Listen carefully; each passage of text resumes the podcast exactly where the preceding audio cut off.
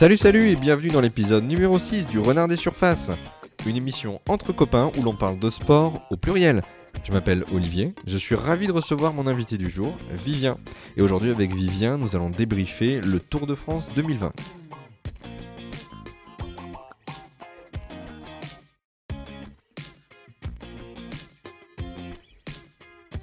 Et eh bien voilà, donc Vivien, on se retrouve aujourd'hui pour débriefer, donc faire le bilan de ce Tour de France 2020. Alors, euh, semaine par semaine, mais on va commencer, euh, on a débriefé euh, il, y a, y a, quelques jours de ça, on avait déjà débriefé la première semaine.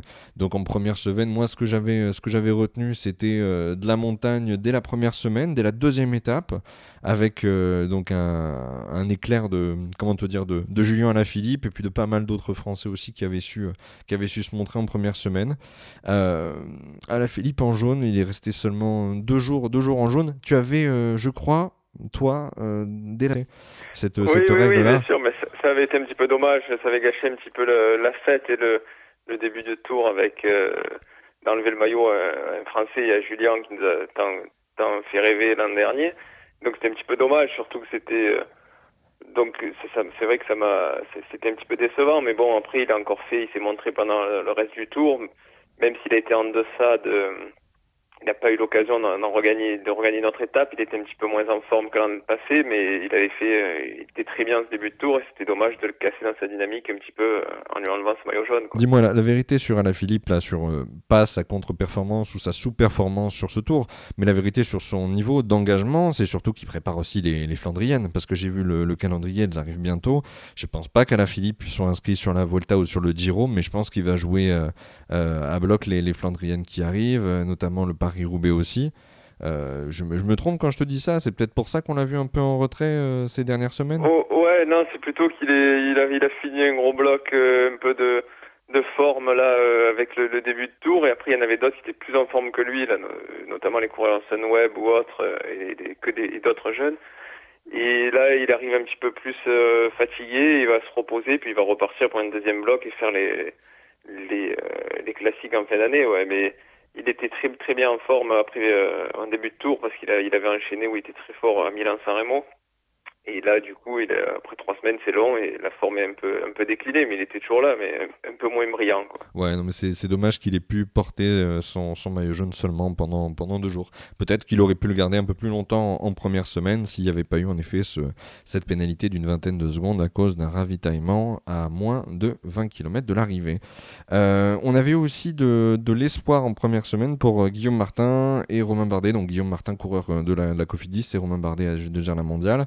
Euh, et on a eu aussi une grosse, bah, une grosse perte de, d'espoir, une grosse désillusion plutôt pour, euh, pour Thibaut Pinot, qui était très attendu et dont la chute dès la première étape, euh, très vite, on a compris que ça avait hypothéqué ses chances de briller, en tout cas de, de tabler haut sur le, classement général de ce Tour de France. Et eh oui, on, rêve toujours d'un Français en jaune à Paris ou d'un podium, au moins d'avoir un Français sur le podium. Et puis au final, en faisant le bilan de, ce tour au classement général, ben, c'est pas c'est pas terrible parce que on n'a pas de coureur dans le top 10. On a Guillaume Martin qui va finir 11e euh, normalement. Donc bon, il est, il est au port du top 10, mais c'est quand même pas non plus, euh, c'est pas ce qu'on attendait avec le nombre de coureurs qu'on avait pour, pour le classement général. Ne nous l'assassine euh, pas encore à ce moment-là, quand on est encore en première semaine, il est présent, il est dans le top, euh, dans le top 5, hein, Guillaume Martin. Oui, il, y a Romain Bardet mais... quatrième et Guillaume Martin cinquième. Après, après, la mi-tour, de suite après, ça a été, ça a été terminé. Quoi. Il, y a eu, il y a eu des chutes et, et puis après des défaillances et, et c'est fait ce, ce, résultat-là. Quoi. Mais c'est vrai qu'en première semaine, on avait de l'espoir. Au bout de 10 jours, à mi-tour, c'était très bien. Ça, ça avait mais tourné ça, on a vite déchanté. Quoi. Euh, Dis-moi, dans cette première semaine, voilà, on, est, on était d'accord là-dessus. La Jumbo Visma assumait son statut d'ultra favorite. Elle gagnait trois courses, euh, je crois deux fois par vous de Van Aert notamment. Et, euh, et elle rafle le, le maillot à, à, Adam Yates, le maillot jaune à, Adam Yates à l'étape numéro 9, donc à la veille de la journée de repos. Et, euh, et à l'occasion de cette étape numéro 9, Primoz Roglic finit justement deuxième derrière un certain Tadej Pogacar. On va en parler tout à l'heure. Chaque chose en son temps. On bascule sur la deuxième semaine. La deuxième semaine, pour moi, s'il y a un truc qui est marquant, c'est enfin le couronnement des efforts d'une équipe qui a aussi euh, pas mal travaillé euh, euh, pendant, les, pendant la première semaine. C'était c'est l'équipe Sunweb, Sunweb, dire Sunweb Giant, mais non, c'est la Sunweb tout court, et notamment de son coureur suisse Marc Hirschi, qui était dans, dans la bagarre avec Alaphilippe dès la deuxième étape à Nice pour la victoire d'étape. Il n'a pas gagné. il était parti tout seul au moment, à la veille de la, de la, de la, comment te dire, de la journée de repos en neuvième étape. Euh, il était parti tout seul pour aller gagner cette étape. Il s'était fait rattraper par Tadej Pogacar et Primoz Roglic. Il finit troisième euh, sur, un, sprint qu'il a lancé lui-même de désespoir, tellement, tellement il, était, à bout de force. Et en définitive, Marc Hirschi va gagner, donc en douzième étape, je crois. C'est sa première victoire, donc après ces deux premières tentatives infructueuses sur ce tour. Donc déjà, voilà, un, bon, pour moi, un bon point pour, euh, pour Marc Hirschi. Franchement, ça m'a fait plaisir de le voir, de le voir gagner. C'était méritant. Et là, Sunweb, tu me diras ce que tu en penses, mais je trouve qu'ils n'ont pas été ridicules parce que euh, Krag Andersen est allé gagner à Lyon, pareil, en sortant un peu en filou, euh, alors que c'était une étape qui était promise aux sprinters. Il est sorti à 2-3 km de l'arrivée, me semble-t-il, un tout petit peu avant la flamme rouge. Il a mis la distance. Et il, il, les a eu en renard un petit peu quelque part. Il a surpris tout le monde. Ah, les autres se sont regardés peut-être appelé un petit peu la veille pour savoir comment faire et du coup il a dit bon je vais, je vais, être filou, je vais appeler le renard et je, vais, m'inspirer de lui. Je doute que j'ai les jambes de que voilà que j'aurais pu rivaliser avec euh, avec quiconque mais notamment avec Ryan non plus t'inquiète pas. Mais en tout cas voilà la Sunweb avait euh, a, été très régulière sur le tour au, global mais euh, ça s'est concrétisé donc notamment dans cette deuxième semaine avec avec donc ces deux victoires chapeau à Mark Hirschi et chapeau bas à Andersen à Lyon. Ouais c'était l'équipe ils avaient un peu ils avaient une équipe pour pour faire ça quoi de avec pas mal de jeunes, donc euh, et, et, dans tous les un peu dans ces registres-là pour des baroudeurs. Et du coup, c'est bien parce que ça ça permet d'animer euh, les étapes et de faire du spectacle. Et ils gagnent euh, ils gagnent de belles façons à chaque fois. Et, ça, c'est vrai que c'était c'était un beau registre à chaque fois de de voir des coureurs comme ça, quoi, de, de gagner des, étapes de, cette façon. Dis-moi, on avait commencé tout à l'heure à adresser des louanges aux, Français. Malheureusement, en deuxième semaine, euh, patatras, ça se casse la gueule. Euh, abandon euh, sur, enfin pour, pour Romain Bardet suite à une, une, chute et une commotion cérébrale. Guillaume Martin sort du top 10, il se fait, se fait pas exploser, mais il résiste pas à, l'impact des duels dans les, dans les premières, premières étapes alpestres, parce que justement, cette deuxième semaine s'achève au Grand Colombier avec un duel Sauven en, pleine puissance et Pogachar qui gagne devant Roglic euh, pour cette première étape alpestre. T'avais un truc à me dire là-dessus, je crois. Ouais, ouais, bah là-dessus, c'est vrai qu'on a vu euh, l'équipe euh, Jumbo-Visma à chaque fois faire le travail, rouler, rouler, rouler. Et au final, c'était même décevant de voir que Roglic, bah, il n'a pas gagné, quoi, il n'a pas concrétisé le travail de toute son équipe. Et du coup, c'est Pogacar, Pogachar qui l'a, qui l'a, ouais, on va dire qu'il a, a, il a bien eu au final au sprint en faisant juste une attaque. Et comme il est plus jeune, qu'il a plus de punch, bah, il, a eu au sprint, comme on dit dans le peloton, il a niqué au sprint, quoi. Pogacar 21 ans, Roglic 30 ans. c'est sûr qu'il est un petit peu plus jeune, mais euh, mais euh, Roglic, euh, tu, vas me dire. deux fois même comme ça. C'est arrivé deux fois, à deux étapes où, Roglic devait quasiment avec bah, À la Reims en première semaine. La Reims en première semaine, étape 9. À chaque fois, la, la, les fait sur la ligne, quoi, comment on dit Comment tu, comment tu prononces euh Il se les fait sur la ligne. Non, non, mais comment tu prononces le nom du gars Pogachar. Voilà, dis-le, dis-le, dis-le quand même. C'est à la slovène, je sais pas comment ça se prononce, mais nous on va essayer de dire Pogachar, voilà par exemple, je sais pas.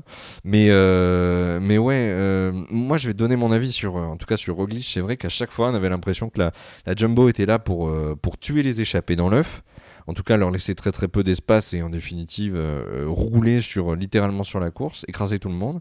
Mais on n'a jamais eu l'impression, en tout cas c'est mon sentiment, de voir euh, Roglic en capacité euh, bah, d'exploser, lui, d'aller chercher dans les derniers hectomètres, dans le dernier kilomètre, d'aller d'aller creuser l'écart, d'aller tuer ses poursuivants. J'ai jamais eu l'impression qu'il était en capacité de le faire. C'est vrai, il a, toujours fait, c'était grâce à son équipe qu'il était, qu'il était là et qu'il qu'il a réussi à suivre. Alors il suivait le tempo pendant que d'autres lâchaient, mais on rappelle, hein, on rappelle l'équipe euh, Sepkus, euh, Tom Dumoulin, euh, Wout van Aert, donc quand même euh, des, des, mecs qui ont tous une capacité à part Sepkus qui suit bien en montagne mais qui est pas un leader né. mais Tom Dumoulin, je pense qu'il y avait à la base c'était une hydre à une hydre à deux têtes. Si si Roglic ne suivait pas, Dumoulin pouvait reprendre. L'idée c'était d'avoir quelqu'un, un, contender, quelqu'un capable de lutter jusqu'au bout pour le maillot jaune. Ouais, mais ce qui a été décevant avec Roglic, c'est que comme tu dis, on l'a jamais vu euh, faire un beau numéro, quoi. Il nous a pas fait rêver. Juste, euh, il suivait, il suivait, puis de temps en temps, il faisait le plus ou moins le sprint au final, sans attaquer loin. Et encore, on sprint, il se faisait avoir parfois par Pogacar. Et du coup, euh, c'est vrai que c'est, nous a pas fait. Enfin, moi, il m'a pas fait rêver. Et, je l'ai pas. Et il était très fort, mais il n'était pas non plus, euh, il n'est pas parti à chaque fois euh, en, creusant des écarts. Et... Alors justement, justement, si on doit, si on doit temporiser un petit peu sur Roglic et quand même essayer de, de redorer son, son, blason, il y a bien une étape en troisième semaine, parce que voilà, on bascule en transition sur la, sur cette troisième semaine. Euh, il y a bien une étape, c'est au, col de la Lose, une arrivée à 2275 mètres d'altitude, où donc c'était une arrivée inédite parce que le Tour était déjà passé par le col de la Lose, mais ne s'y était jamais arrêté. et donc à ce moment-là, je crois que c'est l'équatorien de l'Astana, je n'ai plus en tête son. C'est. Euh, Carapaz. Non, c'est pas Carapaz. Carapaz ah non, c'est un Colombien, le Miguel Angel Lopez. Voilà, excuse-moi, c'est Angel Lopez qui est allé gagner. Ce... Parce que justement, les deux se sont regardés, Roglic et, et Pogacar se sont regardés. Et en définitive, Roglic a d'ailleurs euh, mis euh, quelques, quelques mètres à, à, Pogacar sur la fin. moi, il m'avait impressionné dans cette étape, dans le sens où il avait carrément essayé de le désarçonner sur, sur la fin. Il a essayé il a essayé d'attaquer, mais c'est vrai que Pogachar revenait à chaque fois. Puis l'autre, il a mhm. eu un petit peu à l'usure parce que quand il revenait, il en remettait une. Et on voyait qu'il, bon, il était quand même, il a fini devant Pogachar, donc il était un petit peu plus en forme, mais on voyait qu'il n'était pas non plus impérial, quoi. Et puisqu'il a, il a pas réussi à revenir sur Lopez, il n'a pas réussi à creuser des, des, il aurait pu vraiment creuser des écarts, partir tout seul. Au début, il avait même fait un petit peu partir Sepkus, on ne sait pas pourquoi. C'est ça, à un moment, Sepkus, il part euh, tout seul. Il part tout seul et, Roglic ne suit pas. Donc on se dit, euh, mais euh, quoi, on lui a donné carte blanche, il peut y aller il, se regardait, on ne sait pas trop s'il s'observait, s'il n'avait pas les jambes. Et, et puis à un moment donné, il l'attend. un mélange de tout ça. Il l'attend, on voit qu'il part, il y a le Colombien qui part avec lui. Il y a euh, André Lopez qui part avec lui, et puis d'un coup, on voit Sepkus qui se retient, qui se retourne, qui se retourne, qui se retourne en attendant Roglic. Mais Roglic n'est pas là, et donc le Colombien part tout seul, André, André Lopez part tout seul, et Sepkus se retient, et en définitive. Mais Roglic, il est un peu partisan, et il aime bien regarder et attendre, parce que l'an dernier, pour faire une petite référence, l'an dernier au Tour d'Italie, euh, si c'est Carapaz, bon, Carapaz, c'est un très très bon coureur, on en reparlera après.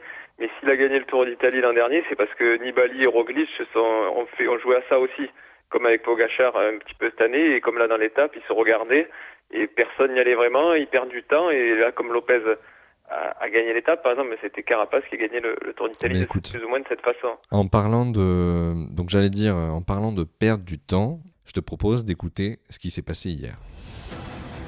This is a ride that is absolutely breathtaking. This rider is about to win the Tour de France. Pogacar sprints his way over the top of this climb. He's given this the absolute fury of a man who wanted the yellow jersey.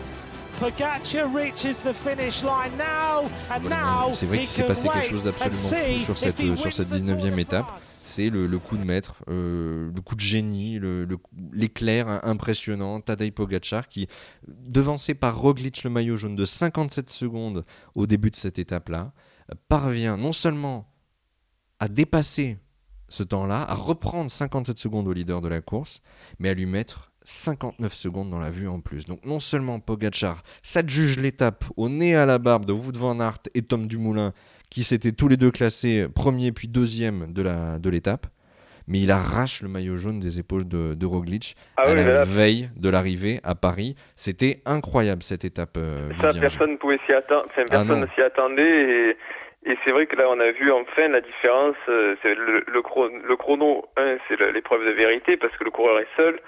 Donc là, il n'y avait plus d'équipe jumbo ou d'équipe UAE qui était quasiment inexistante. Et donc, c'était le coureur, euh, les deux coureurs face à eux-mêmes. Et, euh, et, là, ce qu'on a vu, c'est que Roglic a eu un jour sans, c'est-à-dire que c'était le pire moment. S'il aurait pu avoir un jour sans lors d'une étape euh, de montagne avec son équipe, ben, il aurait pu le, aurait pu ne pas s'apercevoir. Ils auraient pu compenser, hein, bien sûr, tout à fait.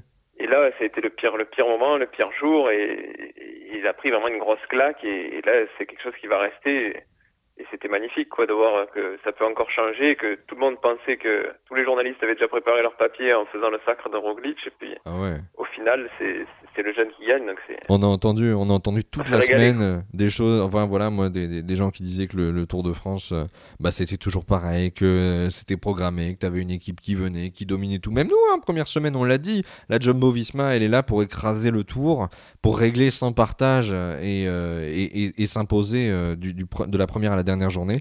Eh bien, écoute, bah, l'histoire en a bah, décidé autrement. Super, en plus, ça, nous, Incroyable. ça prouve, Pogacar prouve qu'on peut gagner, on peut gagner un Tour de France sans équipe, ce qui fait au moins 20 ans que c'est pas arrivé. Parce qu'à chaque fois, c'était justement les, leaders de ces grosses équipes qui, gagnaient. Et lui, bah, il, a, il, a, toujours été seul, il a juste suivi et attaqué quand il pouvait.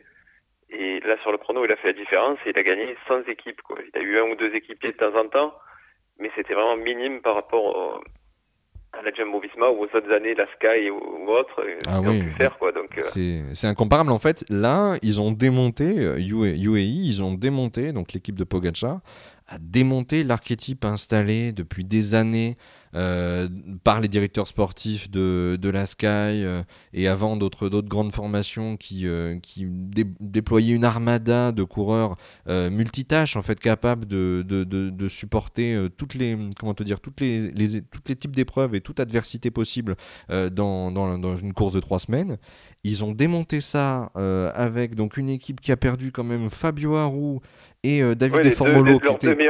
C'est ça, c'était les deux meilleurs grimpeurs de cette équipe qui étaient là pour Pogachar ou l'accompagner ou le soutenir, je ne sais pas, mais ces deux-là ont sauté dès la première et la deuxième semaine. Euh, il restait David Delacruz et, et Marco Marcato. Ils ont fait un petit travail, ils ont accompagné doucement Pogachar dans certaines étapes, mais surtout ils se sont fait tout petits. Et euh, ils se sont fait oublier. Et Pogachar, hein, il, a emballé le tout euh, sur cette 19e étape avec un coup de magie. Il en a foutu partout. il a écrasé la, comment te dire là oui voilà peut-être l'orgueil de la de la Jumbo Visma qui se voyait gagnante dès la première étape.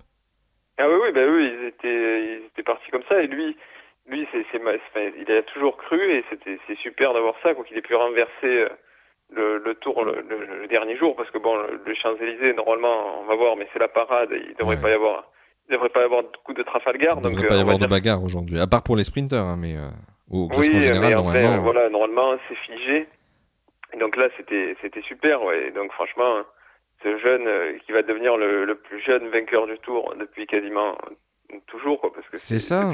1904, donc c'est ça, 1903. J'ai regardé, oui. Il a 21 ans, c'est la première fois qu'il participe au Tour de France. Il gagne trois étapes. Ouais, il va avoir. Alors, il a 22 ans demain, donc. Euh, bon. bon. alors, dans ce cas-là. mais... bon, ah, demain, il sera trop tard. Il a quand même 21 ans aujourd'hui. Voilà. Oui. C'est un quel cadeau d'anniversaire, quand même, de finir à Paris. Euh, avec euh, le maillot jaune, le maillot à poids et le maillot de meilleur jeune, voilà, parce qu'il a moins de 25 ans, et le maillot blanc, le maillot de, meilleur jeune, distingue. Faut dire, qu'il faut, meilleur, meilleur joueur classé. Pardon, pardon? Ce qu'il faut dire un petit peu et souligner, c'est que ça a été vraiment le tour des jeunes. Ils sont tous de plus en plus jeunes. Euh, déjà l'an dernier, ben, c'était Bernal avait battu le record en gagnant le tour à 22 ans et demi. En gros, lui, il le bat encore de, il est 6 mois plus jeune. Ça. Il gagne le tour cette année. Et euh, donc comme Bernal, sa première participation. Et sur le tour, toutes les étapes ou autres ont été gagnées par vraiment des, des coureurs ultra jeunes, de, entre 22 et 26 ans. Et sur le Tour de France, tu as raison. Michel Kwiatkowski, c'est vrai que c'est un, un, très jeune coureur, Michel Kwiatkowski. Hein. C'est pas du tout. Ouais, c'est un non, je, non, je rigole. Je me moque ah, de toi. Kwiatkowski, non, il a 30 ans maintenant, mais c'est une exception presque. Il n'y a que lui et, et Christophe quasiment euh, qui ont gagné des étapes qui, sont, qui ont plus de 30 ans. Sinon, ben tous les autres, ils ont, euh, ils ont entre, ils sont nés entre 98 et 94 quasiment, donc. Euh, ils sont plus jeunes que nous, c'est incroyable ça. Ouais, ça nous fait, ça nous fait un petit mmh. coup de vieux. On se dit que mmh, mmh. quand on va faire 50 bornes et qu'on est fatigué, ben on peut faire on peut faire plus déjà plus jeune quoi. c'est incroyable. Non non mais tu le dis hein, ouais, c'est le plus jeune vainqueur du Tour de France depuis 1909. Euh, donc très clairement, c'est un champion qui euh, qui est clos, euh, qui à, la face du monde. Voilà, le, le, le monde découvre Tadej Pogacar. En tout cas, certains le connaissaient. Il faudra voir en ce moment avec tous ces jeunes qu'il y a, parce que bon, ce qui est pas sur le tour, il y avait Evenepoel aussi qui qui, a à peine 20 ans et tous les autres, on verra de combien de temps ils feront de carrière, parce que généralement, quand on marche jeune jeune comme ça, à 30 ans, On voit Sagan d'ailleurs, il, il, a 30 ans, mais il y arrive plus, c'est plus le même coureur. Et on va dire que c'est déjà presque derrière lui de ses meilleures années. Donc c'est différents coureurs à voir, mais c'est revenu à une, un petit peu vraiment être ultra jeune et, et performer à ce point-là, alors qu'avant c'était plus entre 28 et 32 où ils arrivaient à, à marcher très fort. Quoi. Bah euh, non, regarde, il y a quand même Christopher Horner qui a bien marché sur, euh, sur le, la, la, Vuelta il y a quelques années. Ah oui, mais lui, il a vraiment 40 ans. Très bien, Horner, à 40 ans, il gagne. Oui, la Vuelta La Vuelta non, non, le... Ouais, le... non, la Vuelta. Mais le, là où on est le plus fort, normalement, c'est entre, ouais, 20... entre 27 et 32, quoi, on va dire. Voilà. C'était là où les, euh, ils, se font, ils se construisaient un palmarès. Et là, ils sont vraiment très très jeunes, quoi. À chaque fois, ouais. il n'y a plus d'apprentissage, quoi. Non, non, mais c'est une, une, classe euh, extrêmement, euh, on va dire, précoce et puis euh, talentueuse parce que quel panache arracher un Tour de France à l'avant-dernière étape comme ça. Enfin, le tour, moi, déjà, le contre-la-montre, j'adore. Contre-la-montre par équipe, c'est super à regarder. Mais alors le là, j'étais bluffé sur mon canapé, j'étais euh, jusqu'au bout, je me disais non, Roglic ah, va pas sur ton craquer. Canapé, tu, tu faisais pas du home trainer devant Non, non, j'étais pas sur le home trainer. J'étais sur mon canapé, c'était déjà pas mal pour un samedi après-midi, c'était très bien. Mais quel claque j'ai pris, euh, quel claque j'ai pris. Merci Pogachar parce que je me suis vraiment régalé hier après-midi. Non, non, c'était c'était incroyable à regarder. Bah écoute Vivien, très honnêtement, merci euh, d'être, bah, de, de, bah. de m'avoir rejoint pour ce débrief global du Tour de France. Ouais, on va faire un petit, encore un ou deux petits mots si on a le temps.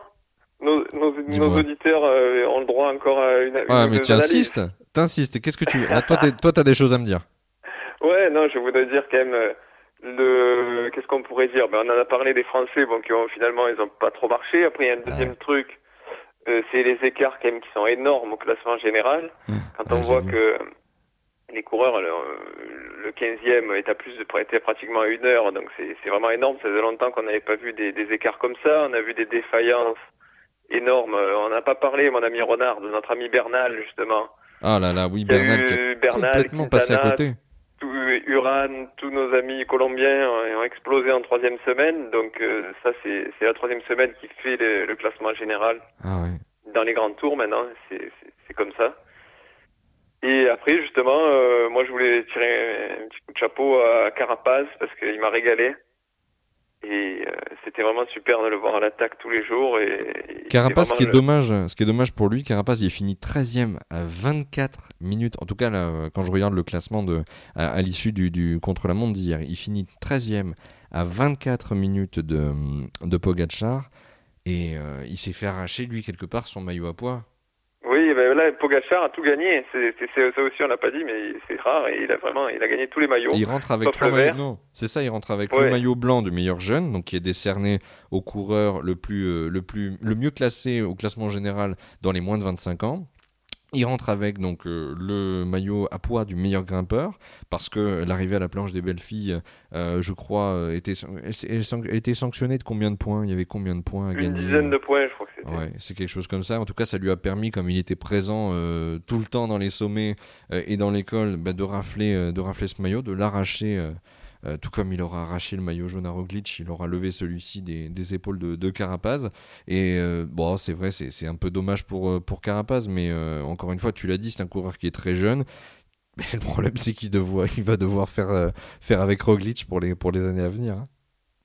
Ah oui, oui, non, il va y avoir des, il va y avoir des beaux duels. Là, on voit qu'il y a une nouvelle génération et on, le seul, euh, finalement, là, on, qui reste un petit peu de, de, et ça me fait plaisir aussi, de le, comme tu m'as dit, on va distribuer des bons points. Il y a notre ami Richie Porte, Richie Porte, Qui, qui a fait Porte- un, qui a fait un très bon, qui a fait un très bon chrono, chrono hier. Ouais. Il a fini. Ouais, ça fait euh, plaisir parce qu'à 35 ans, ben, il fait, euh, il, il, fait enfin, je crois que c'est son premier, ça va être son premier podium sur le Tour. Il avait dû être pas très loin à, à d'autres moments et ça, ça fait plaisir de, il est, sa carrière est gratifiée de, ce podium et personne ne l'attendait trop à ce niveau-là. C'est vrai qu'il est, ça il fait office de vétéran. Il était tombé Ouais, très lourdement il y a quelques années, il y a deux années de ça. Il était tombé très très lourdement. Il ne se relevait pas. euh, euh, il était quand il était en, en balance contre contre Froome justement parce que Richie Porte était un ancien équipier de Froome à la à la Sky. Il avait quitté la Sky pour euh, l'affronter. Je crois qu'il était chez BMC et euh, ouais, c'est ça. Et malheureusement, voilà, il y avait une, une bagarre qui n'avait pas basculé à son avantage. Et euh, du coup, c'est vrai que Richie Porte, ce podium, quelque part, c'est inattendu. Et, euh, et tant mieux, ça, ça vient sanctionner sa carrière qui, euh, qui Ouais, malgré tout plaisir. énorme. ouais. Il est revenu à un gros niveau et moi j'étais content qu'il arrive à faire ce podium. Après, le quatrième, c'est encore Landa. Ça fait au moins trois ou quatre fois qu'il fait d'un grand tour quatrième à chaque fois, mais bon, il n'a pas trop de chance. Mais pour Porte, c'est cool. Ouais, mais Landa, excuse-moi, mais pour, pour faire ce qu'il a fait dans dans le col, je crois que c'était le, col de la Lose, pour faire ce qu'il a fait dans le col de la Lose. ouais, bah, il a essayé, il a essayé, mais bon. Parce qu'il a fait rouler, on va préciser, il a fait rouler quand même son équipe euh, un train d'enfer pour euh, éclater tout le monde, pour, euh, pour envoyer, pour garder, pour écrémer vraiment le, le, groupe des favoris. Et en définitive, quand les favoris se sont, se sont rentrés dedans dans les derniers kilomètres, bah, il a été un des premiers à craquer. Donc, ouais, il n'a pas attaqué, il n'a pas attaqué, il a craqué. Et... Bon, après le lendemain, je crois qu'il a encore réessayé. Donc bon, il est quand même, c'est un attaquant. Il, il, a tout donné et c'est quand même c'était bien de voir aussi c'était un des rares coureurs à avoir vraiment attaqué Roglic et, et ça c'était euh, il a pris des risques mais bon c'est vrai que ce système de faire rouler tous ces coureurs pour après ne rien faire ça c'est un peu ridicule à chaque fois quoi ben là on aura vu en plus ils ont ils ont du coup ils, ils, euh, ils, permettent de garder sur la réserve les équipiers du leader donc c'est complètement débile plutôt que de garder ses équipiers euh, dans les roues des Jumbo il les fait rouler devant. Donc euh, c'est tout l'inverse de ce qu'il faut faire, mais bon. Non, mais là, de toute façon, il y a un nouveau, standard. Hein. C'est euh, ce qu'a fait Pogacar avec, euh, c'est un nouveau standard. le gars, il avait deux équipiers, mais il a roulé derrière la Jumbo. Et en définitive, il n'a pas souffert. Donc ça, ça va mettre une grosse leçon à toutes les armadas qui pensent que il faut, il faut mettre toute l'équipe devant à un train d'enfer pour, euh, pour éclater tout le monde. Et, euh, et, en définitive, regarde, il se fait, il se fait faire sauter le maillot euh, à la, à la, dernière, à la dernière étape, à l'avant-dernière étape, par un, par un coureur qui n'avait pas d'équipier. c'est incroyable. C'est la leçon un petit peu du tour. C'est ça. Moi, j'ai envie de donner quand même un bon plan aussi. C'est le super combatif du, du, tour, c'est Marc Hirschi, parce que tu as, compris que j'avais bien aimé sa performance. Euh, et, voilà, cette histoire d'y aller une première fois, une deuxième fois, et d'aller chercher, de rien lâcher, d'aller chercher sa, première victoire sur, euh, sur le tour. Euh, c'est un coureur vraiment que je ne connaissais pas et qui m'a impressionné, tout comme la Sunweb l'a fait sur la régularité. Mais lui, particulièrement, Marc Hirschi m'a beaucoup impressionné, et puis j'ai hâte de le, de le voir dans d'autres grands tours ou dans d'autres courses dans d'autres courses à étapes. Peut-être même des courses d'un jour, mais c'est un, un, puncher de, de, très grande qualité et je crois qu'il est, il, a encore des choses à montrer. Mais en tout cas, j'ai adoré sa performance sur le tour. J'ai trouvé ça super exemplaire. Ouais, non, c'était. T'as as bien résumé. T'as tout dit, je crois, là-dessus sur sa performance. C'était vraiment cool. Bon, bah écoute, est-ce qu'on a tout dit Est-ce que tu veux encore rajouter quelque chose? Écoute, euh, je sais pas là sur le. C'était un beau tour au final, euh, un beau tour, même euh, si comme on a dit, les Jumbo avaient un peu cadenassé, ben, au final, les, les coureurs, comme tu as dit, de Hirschi ou Kamna et tous les autres, ben, tous des jeunes, en, vraiment une nouvelle génération, ont réussi à faire sauter tout ça et ça a été, ça a été beau, quoi. Et on voit que finalement, ben, les, les années passent vite parce qu'on voit que Sagan, ben, ça aussi, c'est oui, un truc à dire. Sagan n'a pas gagné pour la première fois le maillot vert, quand même. C'est, c'est énorme. Il a gagné sept fois. La seule fois où il n'avait pas gagné euh, sur les huit dernières euh, années, c'est quand euh, il s'est fait, fait déclasser. Tour. Exactement, et c'est Michael Matthews qui le gagne justement. Et là, c'est la première année qu'il le, le, perd à la régulière, quoi. Donc du coup, euh, il le perd à la régulière, mais il s'est quand même fait déclasser euh, sur euh, sur justement sur la, deuxième semaine. Il n'a pas été, il a pas été, il a, il a pas gagné d'étape, il a, il a pas gagné un sprint devant Bennett, il n'a pas fait de, de, de coup d'éclat ailleurs et c'est mérité pour Bennett et il n'avait pas le, le, le, niveau nécessaire, mais c'est vraiment nouveau, quoi, parce que le gars, c'est quand même Peter Sagan, quoi. C'était, euh, c'était notre idole, mais le temps a ah, passé. Moi, j'étais, moi, j'étais plus Marcel Kittel, personnellement, que Peter Sagan, mais euh, bon, ensuite. Euh, ouais, mais chacun, c'est un, registre, un registre différent. Ouais. Sagan, c'est pas un pur sprinter, mais bon, il est arrivé à gagner de partout, et là, il n'arrive plus à gagner, donc. Écoute, en tout cas, mais c'était, c'était quand même un, c'était quand même un très beau tour. Il y a eu, mine de rien, il y a eu des surprises. Euh, les Français, euh, bah, ils ont essayé, mais en définitive, on a quand même eu du spectacle et c'est venu, euh, d'ailleurs, c'est venu des, des, Slovènes qui, jusqu'à cette, cette avant-dernière étape, bah, nous ont fait croire que le tour était réglé et en définitive, ils en ont décidé autrement. En tout cas, un des deux a décidé. Ouais, et pour y aller, une dernière petit truc. On va dire les, les Slovènes ils sont énormes parce qu'il y a donc Roglic, Pogacar, Luka Mesgek et Matej Moric, ça fait quatre coureurs d'un gros niveau et ils sont dans le pays, ils sont 2 millions d'habitants, donc c'est un tout petit pays. Et ils arrivent à avoir vraiment, d'avoir une belle culture, un, beau programme pour, pour aider les coureurs parce qu'ils en font vraiment des, des champions pour un site. Une chose est sûre, c'est que ça fera naître des vocations parce que quand tu places deux, coureurs de, ta nationalité euh, dans, le top 3 du Tour de France, ben, c'est quand même très impressionnant. Et là, ils ont offert un spectacle, je te dis, sur cette 19e étape qui était absolument, euh, ben, sur l'ensemble du Tour déjà, avec ce, duel, euh, non pas à distance, mais quand même un petit peu mesuré, parce qu'ils ont jamais vraiment, ils se sont jamais vraiment envoyés l'un l'autre dans les cordes.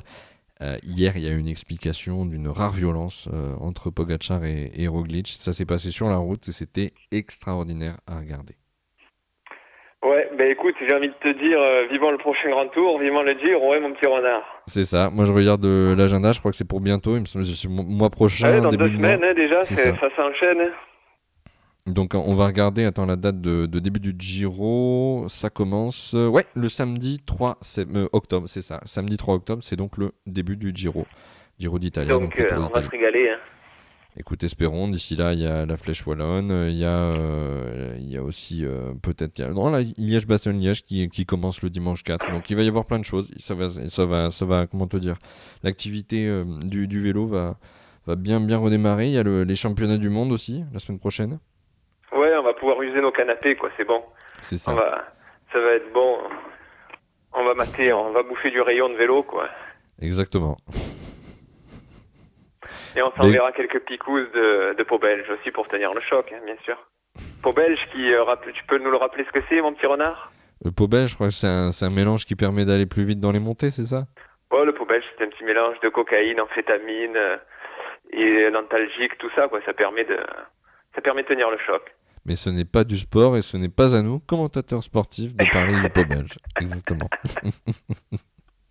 En tout cas, Vivien, merci beaucoup euh, pour ta participation à ce débrief. Voilà, débrief intégral des trois euh, semaines du Tour de France 2020. Euh, on a passé malgré tout quand même un très bon moment. ça s'est emballé un petit peu sur la fin et on n'est pas, on n'est pas mécontent que ça se termine, ça se termine comme ça, avec, avec du panache, avec une surprise. et c'était vraiment super de pouvoir débriefer ça ensemble avec toi. Je te remercie encore. Je te souhaite une très bonne fin de journée et je remercie aussi tous ceux voilà, qui, euh, qui vont écouter cet épisode. Euh, on essaie de le rendre le plus accessible possible. On n'est pas des professionnels, mais, euh, mais en tout cas, nous, on a pris un sacré plaisir à regarder sur Tour de France. Voilà. Suivez, le renard des surfaces. Suivez le renard des surfaces, exactement. Allez. Ciao, tu veux dire, Ciao. Ciao, ciao.